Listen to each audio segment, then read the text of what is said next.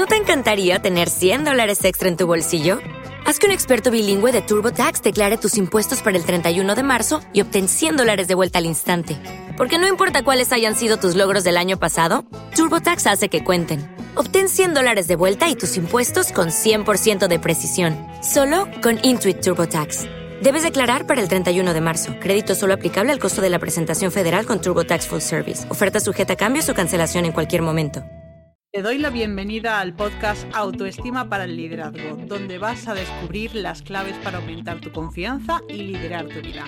En cada episodio te doy las estrategias y las herramientas más sencillas para que avances y consigas tus objetivos profesionales. ¡Empezamos! Bienvenida al episodio 228. Hoy voy a hablarte de esos momentos duros de bloqueo emocional en los que tú quieres avanzar en tu vida pero sientes que es imposible. Y voy a hacerlo precisamente para conectar con la pregunta de la semana que me hace Elena y en este caso, viene, eh, la pregunta de la semana viene con novedades, porque ya sabes que para poder formular esa pregunta tienes que suscribirte a la newsletter, pero es que esta semana ya viene con un kit gratuito de autoestima. Ya sabes que tienes, además de la clase Cómo conseguir tus objetivos profesionales, aunque sientas que no eres suficiente, te acompaño un libro de ejercicios en PDF y un audio con los principales errores que se cometen al hacer estos ejercicios y cómo evitarlos. Si quieres llevarte todo esto y además poder formular esa pregunta de la semana, vete a las notas del programa que te voy a dejar un enlace directo para apuntarte. Y ahora sí, vamos ya con el tema del que te voy a hablar, con esas claves que te permiten, bueno, pues eh, superar bloqueos emocionales y son claves que todavía no has utilizado. Te aseguro que te van a ayudar muchísimo a poder avanzar. Vamos a partir de la base de un ejemplo. Como te digo, eh, vamos a hablar de, por ejemplo, del caso en que trabajas por cuenta ajena y te despiden de tu trabajo o si eres una emprendedora, bueno, pues llega un momento en que estás en una situación en que tu negocio no funciona como tú querías.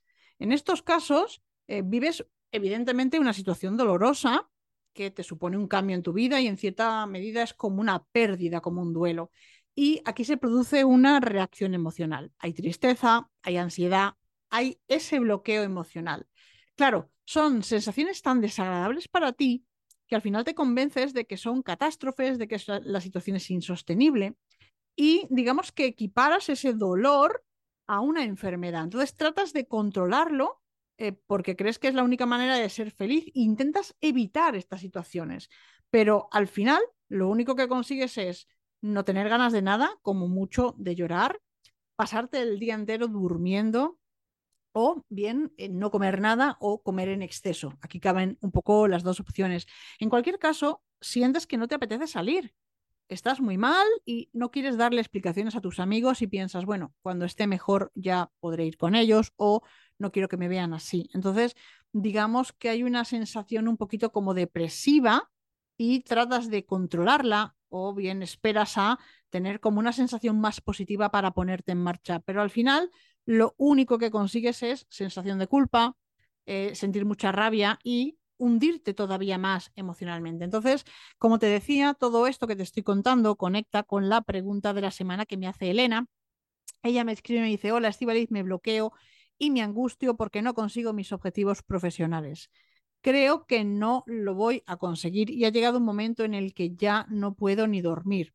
Dice, mm, no consigo lo que quiero, pero es que claro, no tomo acción, me quedo bloqueada y me paso los días dándole vueltas a todo lo malo que me pasa y la, lo que más rabia me da es que he conseguido este año muchas cosas, pero es como si yo no le diera importancia porque me preocupo mucho más por lo que me falta. Dice, con lo que yo me he esforzado para conseguir estas cosas. Dice, además estoy muy sensible, lloro mucho y me siento agotada. ¿Qué puedo hacer para salir del bucle? Para empezar a apreciar lo que tengo y para empezar a hacer lo que yo sé que hay que hacer para avanzar. Bueno, cuando Elena me dice me bloqueo y me angustio porque no consigo mis objetivos profesionales, Em, yo conecto mucho con esta frase porque cuando se habla de desarrollo personal, eh, la gente suele decir, bueno, autoestima para quererte, para tener una pareja, para sentirte guapa, y todo esto está muy bien, muy, muy bien, pero la pregunta es, ¿qué pasa con tu vida profesional? Porque a veces cuando dices, no, quiero mejorar profesionalmente, la gente te dice, va, es que eres muy ambiciosa, como si eso fuese algo malo, pero la realidad es que pasamos muchísimo tiempo trabajando y entonces es fundamental que el trabajo o la función profesional que desarrolles le dé a tu vida un sentido. Entonces, ¿qué es lo que le está ocurriendo a Elena? Bueno, pues claramente Elena tiene miedo, que es algo es similar a lo que le ocurría a Laura cuando contestaba su pregunta en el episodio 226, pero además aquí hay una unión de la insatisfacción. Ella me dice, yo he conseguido mucho, pero oye, es que es como si no lo valorase. También dice, sé lo que tengo que hacer, pero no lo hago. Y al final, con todo esto, se pone triste, está muy sensible y llora mucho. Entonces, lo más importante es que te des cuenta de que justo en este momento del año, lo que vive Elena eh, es muy, muy normal. La empresa de Coaching Club eh, hizo un estudio y eh, llegaron a la conclusión de que dos de cada cinco españoles tenían fobia a las fiestas y que en las consultas había un aumento de un 25% por trastornos navideños, es decir, por estrés, problemas económicos, etc. Entonces, eh, la clave número uno para eh, poder superar ese bloqueo es darle un significado concreto a estas fechas. Date cuenta de cómo te están afectando inconscientemente las navidades. Tú te has marcado unas expectativas, unos objetivos para 2022 y bueno, pues ahora llega final de año y te das cuenta de que, ups, esas expectativas no se han cumplido, porque Elena dice, es que he conseguido mucho y no lo valoro.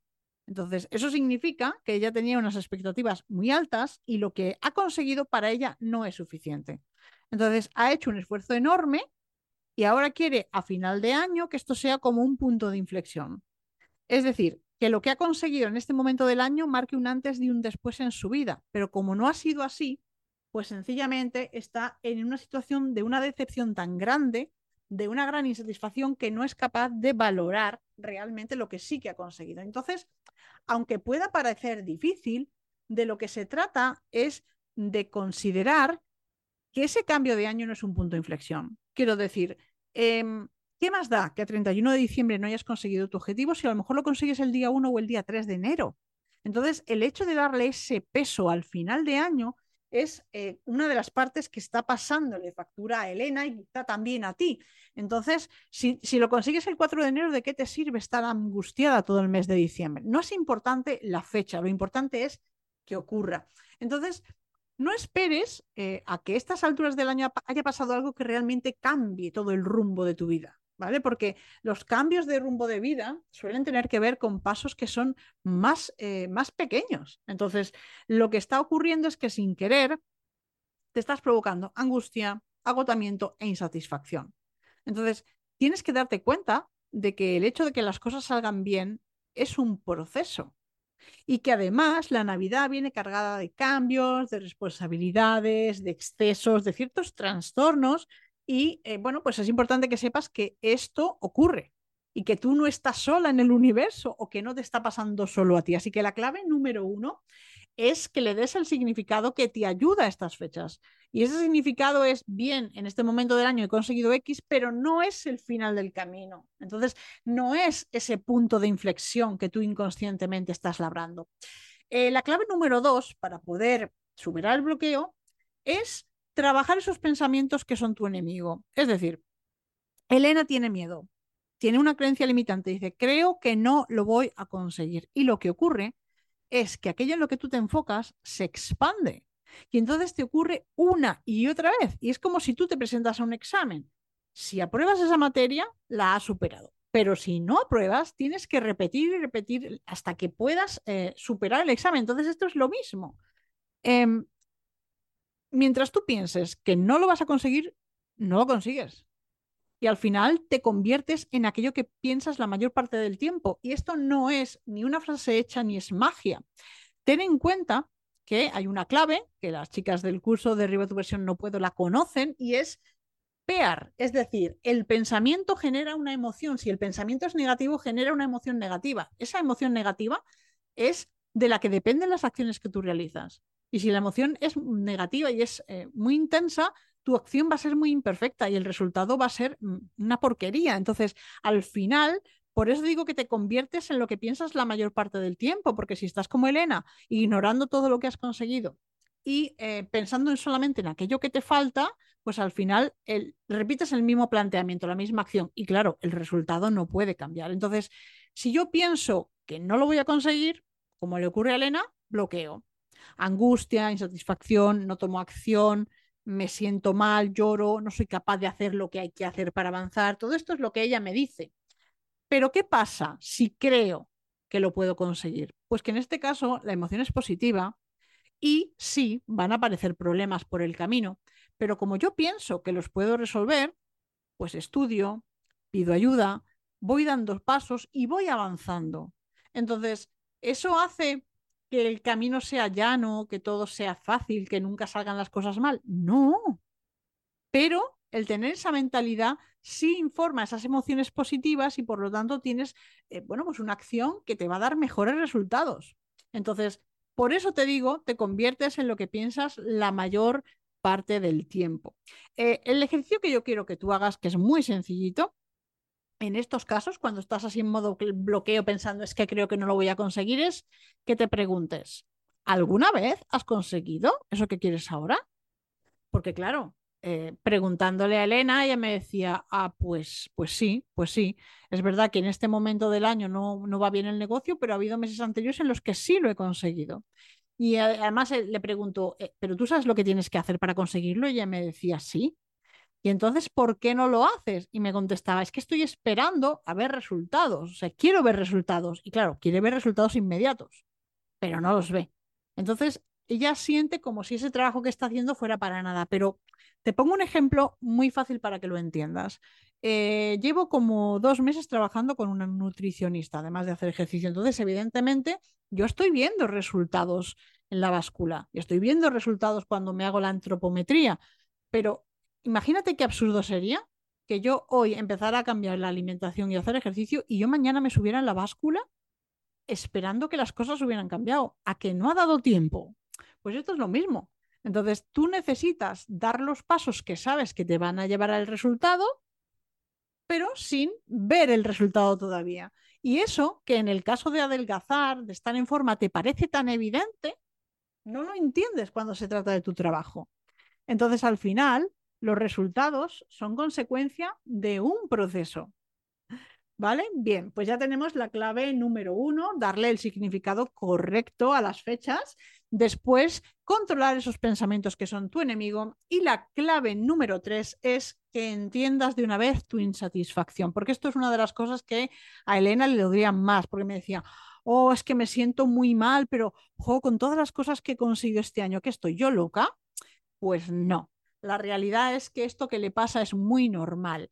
Y es que, digamos que nuestro cerebro está entrenado para ir siempre a lo peor. ¿Por qué? Porque si tú estás pendiente de todo lo malo que pasa, digamos que estás alerta y te proteges, te proteges de daños, de sentir dolor. Esto lo hace, es una función básica del cerebro reptiliano. Entonces, para darte cuenta de lo positivo, digamos que tienes que hacer un esfuerzo. Entonces, por eso yo te recomiendo, como le recomiendo a mis clientas, que todos los días, y esto es un ejercicio que hago yo, des las gracias por tres cosas. Escribas tres éxitos, pero tres éxitos no tienen que ser, ah, pues, eh, he vendido la empresa por 10 millones. No, eh, tres éxitos pueden ser, pues, oye, ese proyecto que, que yo tenía en mente, ya he hecho un plan de acción y ya he dado el primer paso. Eso es un éxito. Y luego, cuando las cosas no salen como quieres, que escribas tres aprendizajes. Esto lo que hace es obligar a tu cerebro a salir de eso que no tienes para enfocarte en lo que sí que tienes y ponértelo delante de los ojos.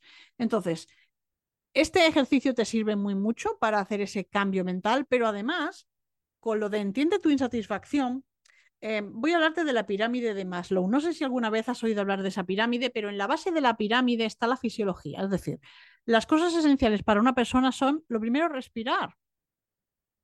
Lo primero es respirar, pero es que necesitas también descansar. Y ya decía Elena, es que no duermo.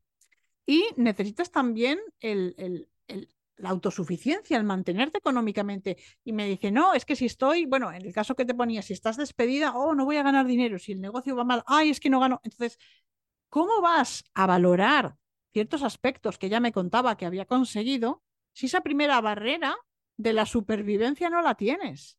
Claro, la, segunda base de, esta pirámide es la seguridad del trabajo, pero si lo pierdes, ¿cómo vas a sentirte eh, capaz, ¿no? em, si no tienes recursos económicos o si has perdido la salud, porque claro, si no duermes bien, encima tienes ansiedad, eh, tampoco quieres salir con tus amigos, todo esto es básico.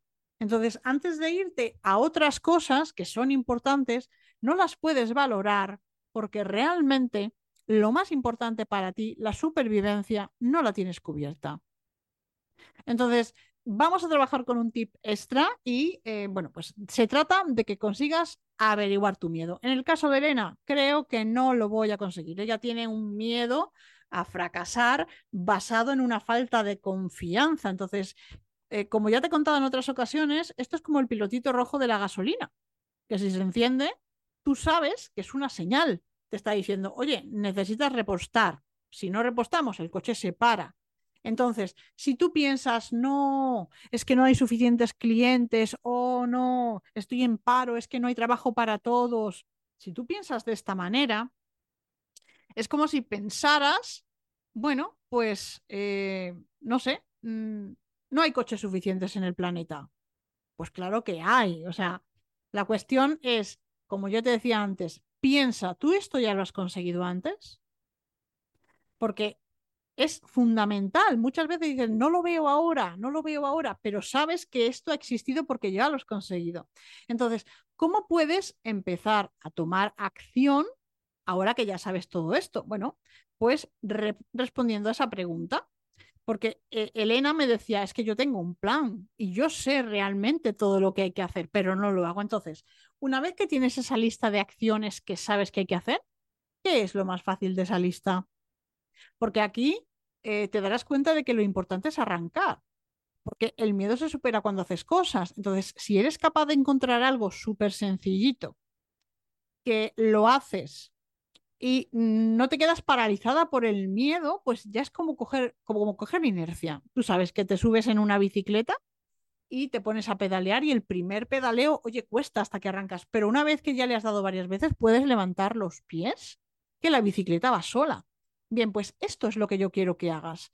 Con esa lista de cosas que ya sabes que hay que hacer, ¿cuál sería la más fácil? Esa que podrías hacer aquí y ahora. Y antes de despedirme, te voy a dar una recomendación final y es un libro que yo leí y que, bueno, trata de negocios, pero en realidad te va a servir para la vida em, porque explica muy bien cómo se crea un negocio desde cero y todos, todos, todos los, em, bueno, obstáculos, problemas, retos que eh, se encuentra por el camino y cómo los va superando. El libro se llama Nunca te pares, es la biografía, la autobiografía de Phil Knight, que es el creador de Nike. Entonces, cuando yo digo Nike, tú sabes perfectamente de las dimensiones del negocio que estamos hablando, pero quiero que leas el libro, quiero que te lo regales estas navidades y que aprendas todo el proceso por el que este hombre tuvo que pasar. Y recuerda que si quieres ser la próxima en hacer esta pregunta como Elena, lo único que tienes que hacer es suscribirte a la newsletter. Te dejo el enlace en las notas del programa. Así que nada más, por esta semana nos escuchamos la semana que viene, que ya será año 2023.